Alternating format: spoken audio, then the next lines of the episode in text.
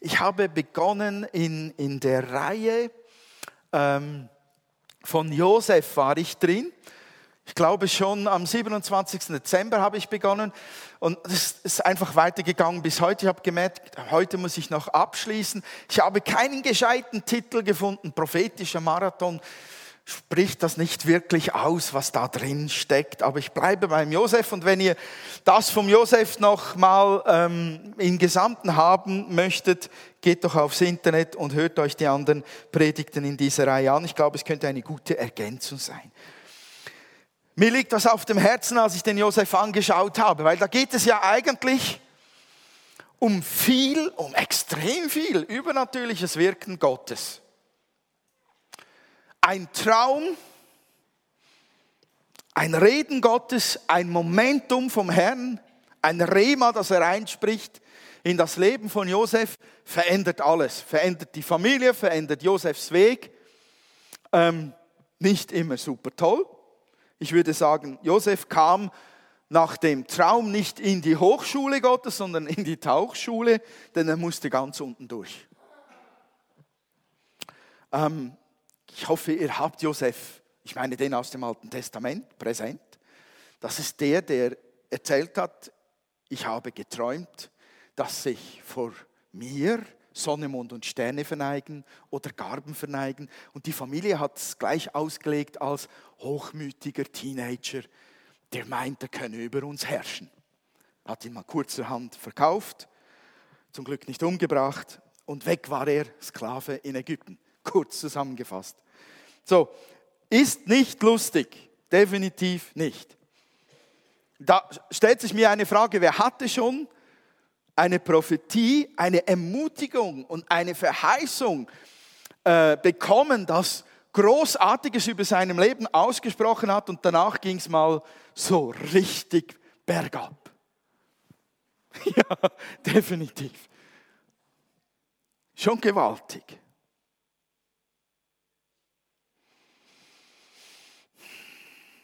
Wer hat dann gedacht, irgendetwas stimmt nicht?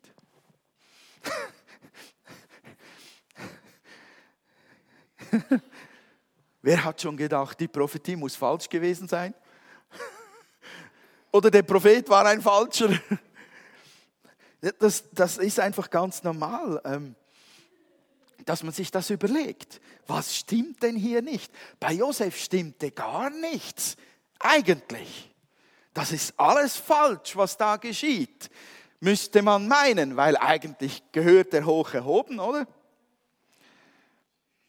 Ich glaube, wir können sehr viel durch die Geschichte von Josef lernen und ich lese mal da äh, aus 1. Mose 40 die Situation, die mich bewegt hat nach der ganzen Verkauferei, nachdem dass er bei Potiphar wieder aufgestiegen ist, eigentlich einen guten Posten hatte, kam er ja dann ins Gefängnis, weil die Frau Sex mit ihm haben wollte und er verweigerte ihr den Sex, weil sie verheiratet war und weil er das achtete und sich nicht da schuldig machen wollte. Und dann landete er in dem Gefängnis und in dem vergehen auch viele Monate. Und dann steht in der Bibel, in 1. Mose 40, vom Vers 1 bis 23 gehe ich, Einige Zeit später ließen sich der oberste Mundschenk und der oberste Bäcker etwas zu Schulden kommen. Ihr Herr, der Pharao, wurde sehr zornig auf sie und ließ sie in das Gefängnis werfen, dem der Oberbefehlshaber der königlichen Leibwache vorstand und in dem auch Josef gefangen war. Der Oberbefehlshaber der königlichen Leibwache gab Josef den Auftrag, sich um sie zu kümmern. Eines Nachts hatte der Mundschenk und der Bäcker einen Traum und beide Träume hatten eine besondere Bedeutung. Am nächsten Morgen fiel Josef der niedergeschlagene Gesichtsausdruck der beiden auf. Warum seid ihr heute so niedergeschlagen? fragte er. Sie antworteten, wir hatten beide letzte Nacht einen Traum, aber es gibt niemanden hier, der uns sagen könnte, was unsere Träume bedeuten. Nur Gott kann Träume deuten, entgegnete Josef. Erzählt mir, was ihr geträumt habt. Der oberste Mundschenk erzählte seinen Traum zuerst. In meinem Traum begann er, sah ich einen Weinstock. Er hatte drei Ranken, die zu knospen und zu blühen begannen. Und schon bald hing der ganze Stock voller reifer Trauben. In meiner Hand hielt ich den Weinbecher des Pharaos. Ich nahm die Trauben und presste den Saft hinein. Dann reichte ich den Becher dem Pharao. Ich sage dir, was der Traum bedeutet, entgegnete Josef. Die drei Ranken bedeuten drei Tage. Jetzt habe ich was übersprungen. Okay, das muss so sein. ähm, Josef deutet den Traum so, dass der äh, Mundschenk wieder aus dem Gefängnis kommt nach einer gewissen Zeit und wieder eingesetzt wird am Hof. Ha. Soll ich es euch noch vorlesen? Ich glaube, ich hole es mal schnell. Ich glaube, das Wort Gottes sollte doch gelesen werden, weil es Kraft entfaltet. Zusammenfassung lasse ich jetzt mal weg also. So, ich sage dir, was der Traum bedeutet. Die drei Ranken bedeuten drei Tage. Innerhalb von drei Tagen wird der Pharao dich aus dem Gefängnis holen lassen und dich wieder in deine Stellung als obersten Mundschenk einsetzen. Der Vers fehlt. Denk an mich, wenn es dir wieder gut geht. Erzähl dem Pharao von mir und bitte ihn, mich hier herauszuholen. Denn ich wurde aus meiner Heimat, dem Land der Hebräer, entführt. Und jetzt sitze ich hier im Gefängnis, obwohl ich nichts Unrechtes getan habe. Als der oberste Bäcker sah, dass der Traum des Mundschenks eine so gute Bedeutung hat, erzählte er auch Josef seinen Traum. In meinem Traum, sagte er, trug ich drei Körbe mit Gebäck auf dem Kopf. Im obersten Korb waren alle möglichen Backwaren für den Pharao. Da kamen Vögel und fraßen den Korb leer. Ich sage dir, was das bedeutet, meinte Josef. Die drei Körbe bedeuten drei Tage. In drei Tagen wird der Pharao dich aus dem Gefängnis holen und dich hängen lassen. Dann werden Vögel kommen und dein Fleisch fressen. Drei Tage später hatte der Pharao Geburtstag. Er gab ein Festmahl für seinen ganzen Hofstaat und ließ den obersten Mundschenk und den obersten Bäcker uh, aus dem Gefängnis holen. Den obersten Mundschenk setzte er wieder in sein frühes Amt ein. Den Bäcker jedoch ließ er aufhängen, ganz so wie Josef es vorausgesagt hatte. Der Mundschenk dachte nicht mehr an Josef, sondern vergaß ihn. Schon wieder total ein übernatürlicher Moment und das mitten im Knast mitten in einem Gefängnis Ägypten vor über 2000 Jahren nicht lustig, 3000 Jahren nicht lustig, gar nicht lustig. Kein Fernseher, kein fließendes Wasser, kein WLAN. Ich glaube, wir können einiges durch das Leben von Josef lernen, gerade auch im prophetischen, im übernatürlichen Bereich, ich habe schon das letzte Mal gesagt, Träume deuten gehört für mich auch ins Prophetische. Träume haben gehört für mich auch ins Prophetische. Nicht nur Worte und Bilder, wie wir sie heute Morgen gehört haben. Deshalb rede ich vom Prophetischen.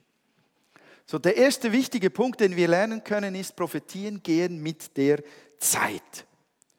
Seltsame Prophetien schließen sich manchmal erst nach Jahrzehnten auf. Das können wir von Josef lernen diese seltsame Prophetie über seinem Leben, dass sich Sonne, Mond und Sterne verbeugen, über 20 Jahre später hat sich das komische Gerede, dieser seltsame Traum erst erfüllt. Und nur weil sie jetzt sich nicht erfüllen und morgen nicht und in einem Jahr nicht und in fünf Jahren nicht, waren sie nicht falsch. Das müssen wir festhalten. Und deswegen ist auch der, der prophetisch geredet hat, kein falscher Prophet gewesen. Man hört vielleicht so jemand so ganz ermutigend prophetisch über den Ehemann von XY reden, dass er ein gutes Wesen hat, dass er ein Herz hat, das überfließt von Liebe, dass Gott ihn gebrauchen möchte, um viele Menschen mit seiner Gastfreundschaft zu beschenken. Und man kennt, weil man ja in derselben Gemeinde ist, diesen Typen. Und sagt sich, was erzählt dieser Prophet oder was soll dieses prophetische Wort? Das ist ein mürrischer Einzelgänger, an dem gar nichts freundlich ist, der mich noch nie eingeladen hat zu einem Café, geschweige denn irgendjemand anderen, und sagt sich rein von dem, was man vom anderen weiß, kann das gar nicht stimmen, was da geredet wird. Dabei ist es etwas, das Gott schon lange in dieses Leben hineingelegt hat und er es jetzt ausspricht, um es hervorzuholen und freizusetzen. Und da kann sich ein Mensch innerhalb von kurzer Zeit völlig verändern und man staunt im Nachhinein, was für prophetische Aussagen einem komisch vorkamen, die einfach nicht stimmten in dem Moment, aber dass mit der Zeit das Leben, das sich da entwickelt, in die Prophetie hineinkommt und übereinstimmt. Manche prophetische Offenbarung können wir auch gar noch nicht ertragen. Wir können sie gar noch nicht verstehen heute. Das ist auch einfach ein Fakt.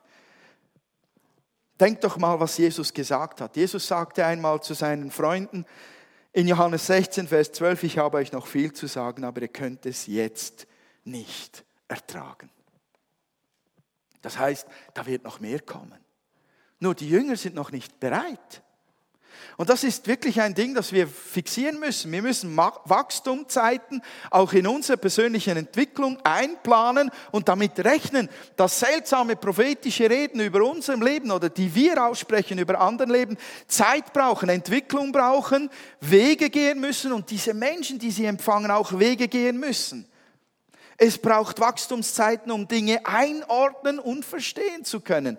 In diesen Wachstumszeiten vertrauen wir einfach darauf, dass Gott schon geredet hat und dass es gut macht und dass ich bereit bin, die Erfüllung zu erleben.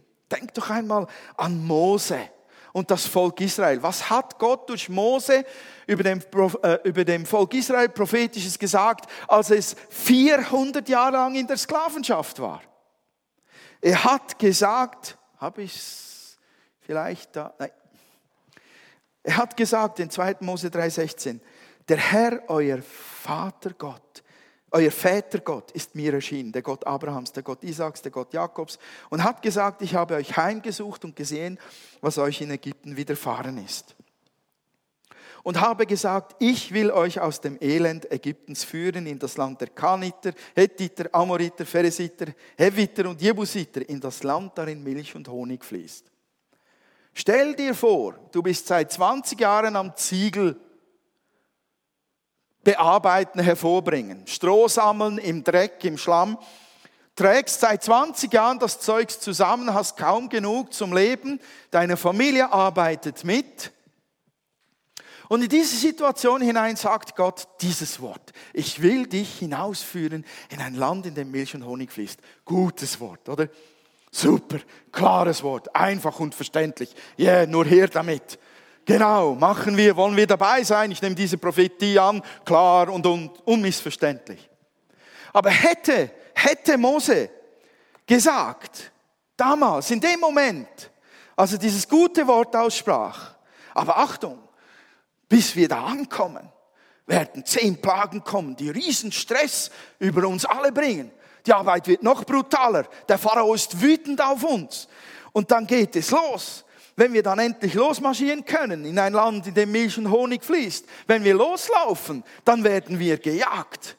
Von der stärksten Armee der damaligen Zeit. Die wollen uns alle. Und dann kommen wir an ein Meer, Sackgasse endet und dann stehen wir dann da und dann tut dann der Herr das Meer auf und wir gehen am Meeresboden trockenen Fußes hindurch. Und dann geht es weiter auf der anderen Seite. Wir gehen durch die Wüste und haben keine Wasserreserven, wir haben keine Foodreserven, keine Essensreserven. Jeden Tag aber lässt der Herr Viehzeugs regnen und gibt uns Essen. So. Stellt euch mal vor, er hätte das alles erzählt. Ich weiß, es ist schwierig, weil wir kennen die Geschichte, aber das wäre denen Spanisch hoch drei vorgekommen. Vielleicht hätte sogar jemand gesagt, der ganze Stress, da weiß ich nicht, ob ich mitmachen will. Das ist keine Prophetie für mich. Oder, mein Gott, was hast du für eine Fantasie, Mose? Reiß dich mal zusammen, bleib auf den Teppich. Die hatten eine ganz andere Denkkultur als Sklaven. Die hatten auch geistlich eine völlig andere Denkkultur. Die waren durchdrungen von dem ägyptischen Glauben. Die waren durcheinander in ihrer geistlichen Ausrichtung, in, ihrer, in, ihrer, ähm, in ihrem Selbstverständnis. Aber in dem Moment, als sie dann am Meer standen, als die Armee kam, da war es dann ein gutes Wort, als es darum ging, dass Moses sagt, keine Angst, der Herr wird uns retten. Eine Prophetie muss immer als eine Offenbarung und Ermutigung verstanden werden, die sich in einem persönlichen Entwicklungs- und Zeitfenster entsprechend dann erfüllt. Ein weiterer Punkt, den ich lerne von, von Josef, ist Prophetien leben von Glauben. Die Bibel sagt, dass es Gottes Wille ist, dass jeder Christ lernen soll, prophetisch zu reden. Jetzt könnte man Amen sagen und sagen, yes, stimmt. Aber da sind wir ganz vorsichtig. Aber ihr könnt eure eigene Bibel aufschlagen und nachlesen, das steht dort so. Du sollst nach dem Willen Gottes prophetisch reden lernen. Bitteschön. Dankeschön. Er sagt, strebt nach der Liebe, bemüht euch um die Gaben des Geistes, am meisten aber um die Gabe der prophetischen Rede. Oder wer prophetisch redet, der redet den Menschen zur Erbauung und zur Ermahnung und zur Tröstung. Warum? Gott schreibt Heilsgeschichte, Weltgeschichte und er schreibt Gottes Geschichte in dein Leben hinein durch prophetisches Reden. Also so richtig groß gedacht. Mal einfach gedacht, ähm, prophetisches Reden soll dich einfach ermutigen in deinem ganz normalen, vielleicht rosa, blau, grau, grünen Alltag. Prophetisches kann Menschenleben retten. Sehen wir bei Josef. Ganze Völker wurden in dieser Region vor dem Hungertod gerettet durch dieses prophetische Wort an Josef.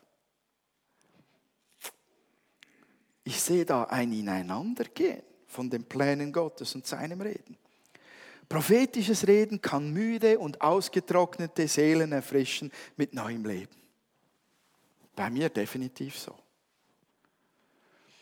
Als Christen leben wir nicht irgendwie zufällig hier in der Welt herum. Wir sind eingebettet in einen großen Plan Gottes und wir sind berufen, in bestimmten Zeiten und Situationen, Positionen einzunehmen, die Segen für viele sein sollen.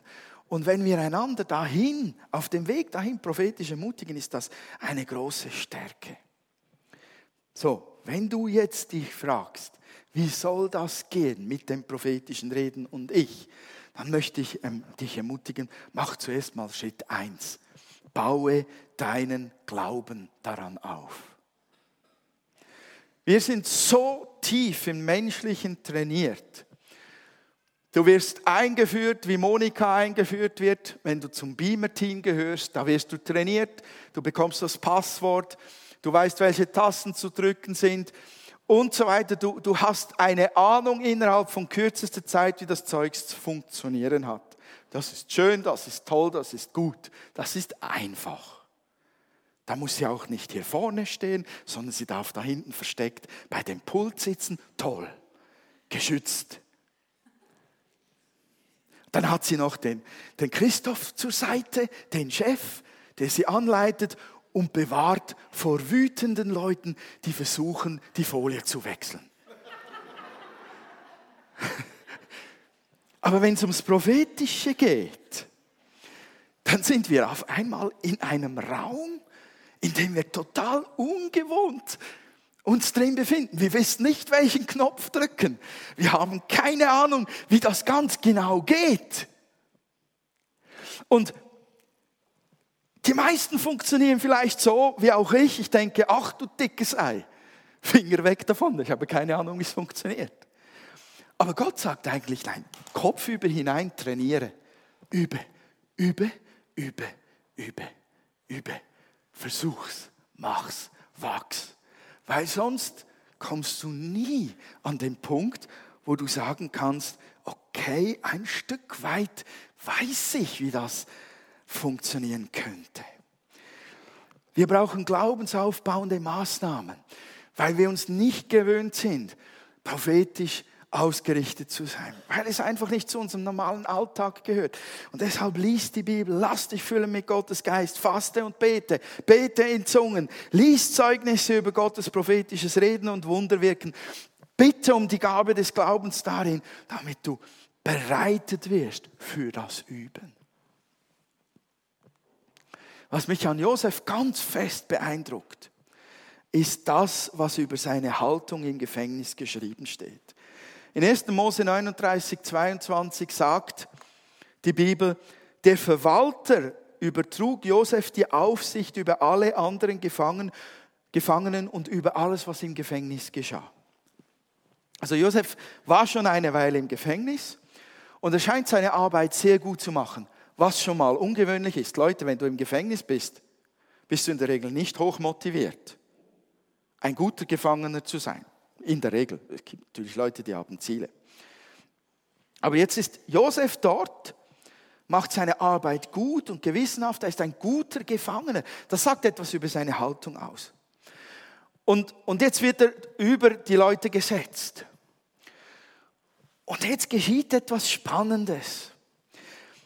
Seine Haltung in diesem grauen Dienstalltag, in dieser Situation, in die er seiner Meinung nach sicher nicht hineingehört und in die ich ihn auch nicht wünschen würde, in dieser Situation, wo er von trockenem Brot, ich weiß nicht was, und einfachem Wasser lebt, wo er auf dem Boden schläft, in dieser Situation, wo er falsch verurteilt dort lebt, steht doch etwas drin im Vers 6. Sah er gleich, dass sie in schlechter Stimmung waren. Er war über die Gefangenen gesetzt und er sah sie und er merkte, was mit ihnen los war. Sein Herz war offen für den anderen. Und das, obwohl er mitten im selben Boot saß. Die Verfassung seiner Mitmenschen wahrnehmen zu können und ihnen begegnen zu wollen, ist der Schlüssel zu ihren Herzen. Und mich beeindruckt, dass Josef in dieser Situation nicht nur sein eigenes Leid sah, sondern er sah die anderen. Und das machte es erst möglich, dass Gott dann diese Träume übernatürlich ihm erklären konnte, die die anderen dann ihm weitergaben auf seine Fragen hin, was ist dann los mit dir? Geht's dir nicht gut? Merkt ihr was? Das könnte unsere Alltagssituation sein. Also nicht Knast, keine Angst. Aber wir sitzen alle im selben Boot. Wir leben im selben Land, derselben Stadt, vielleicht derselben Region. Wir wissen um die Kämpfe, die jeder hat in seinem Leben. Der Stutz hineinbringen und die Kinder erziehen und was weiß ich nicht alles. Die Mutter pflegen und so weiter. Und wenn wir es Josef gleich machen, nicht nur auf unser eigenes Gekrampfe oder was weiß ich, auf unsere eigenen Herausforderungen schauen, sondern einander angucken und einander wahrnehmen, dann könnte es sein, dass uns Gott einen Moment schenkt, in dem er übernatürlich durch uns dem Nächsten dient. Beim Mundschenk war es toll. Der Bäcker, der konnte immerhin noch sein Leben in Ordnung bringen. Ich finde das ganz besonders. Ich glaube, dass es möglich ist, durch die Kraft Gottes in einer Situation zu sein, und trotzdem übernatürlich gebraucht zu werden. Träume deuten zu können, prophetisch zu reden, ein Wort der Erkenntnis zu haben. Das Letzte, was mich bewegt? Schon da. Okay, ja. Das Letzte ist für mich wie ein Credo. Ähm, Gottes Zeichen sehen, seine Zusagen hören und ihre Erfüllung abwarten. Josef hatte äh, beiden Mitgefangenen geistlich und übernatürlich mit Glauben und Vertrauen in Gottes Offenbarung gedient. Nach, ja, vielleicht hatte er nach dem Traum äh, vom Mundschenk aufgrund der Beziehung zu ihm auch die Chance erkannt, aus dem Gefängnis zu kommen, weil er sagt, ja, vergiss mich nicht, wenn es dir wieder gut geht.